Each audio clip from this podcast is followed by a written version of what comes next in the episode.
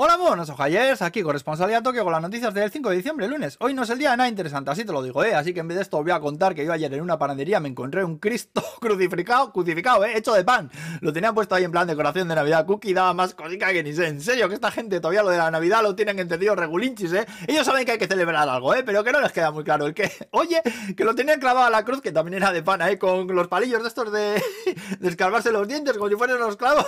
Madre mía, qué cosa, joder. Bueno, vámonos nosotros al meollo, ¿eh? Una empresa que anuncia un método de detección prematura de cáncer de páncreas con gusanos, que parece que tienen el sentido del olfato muy desarrollado y son capaces de detectar células cancerígenas, por lo visto. Luego también la policía ha anunciado planes para desarrollar una base de datos central de objetos perdidos. En teoría, si te pierde algo, eh, lo vas a buscar ahí a ver si lo encontró alguien por la calle y se lo entregó a la policía. Esto en otro país igual no funciona, pero aquí ya os digo yo que sí, ¿eh? Yo perdí la cartera en pleno centro de Shibuya, que además iba con mucho dinero porque tenía pensado comprarme la Switch. Alguien la encontró y la llevó a comisaría. Que allí acudí yo una hora después de andar buscándolo ahí por todos los sitios por donde había pasado y tal. Y después de un par de preguntas me la dieron con todo el dinero intacto dentro. ¿eh?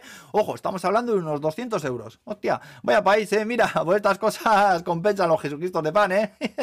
Luego también, si el otro día ponían a parir al seleccionador japonés por la derrota ante Costa Rica, ahora lo tienen endiosado por la victoria a España. Los periódicos han flipado, ¿eh? Con titulares del estilo de que es un genio, que está preparando el espíritu del samurái para el siguiente partido contra Croacia. En fin, el fútbol, ¿eh? Ese deporte de cuñados y los periódicos y las teles son los primeros, ¿eh? Madre mía, qué flipados. Bueno, y para acabar, hablar de una cadena de tiendas de películas y revistas guarrindongas que ha desvelado que su servicio de compra de DVDs porno de segunda mano está en pleno apogeo. La movida es que hay mucha gente mayor, claro, porque ahora ve con internet y de saber quién compra DVDs, ¿eh? Bueno, pues ellos compraron en su momento y ahora quieren deshacerse de ellos y que su familia lo sepa, pero no saben muy bien cómo, así que se pueden registrar online y una empresa de paquetería viene a buscarlos a la hora que ellos elijan a casa, ¿eh? Y se los retira, además de pagarles por cierta cantidad. Ponen el ejemplo de un señor que se va a ir a vivir a casa de sus hijos, por ejemplo, también gente mayor que está ya con los preparativos para el fin de su vida, quieren evitarse la vergüenza de que se les encuentren estas movidas. Parece que incluso hay también mercado en personas ya, en señores ya fallecidos, que al sus familiares, al ver sus pertenencias, se encuentran ahí cajas con toda la verbena.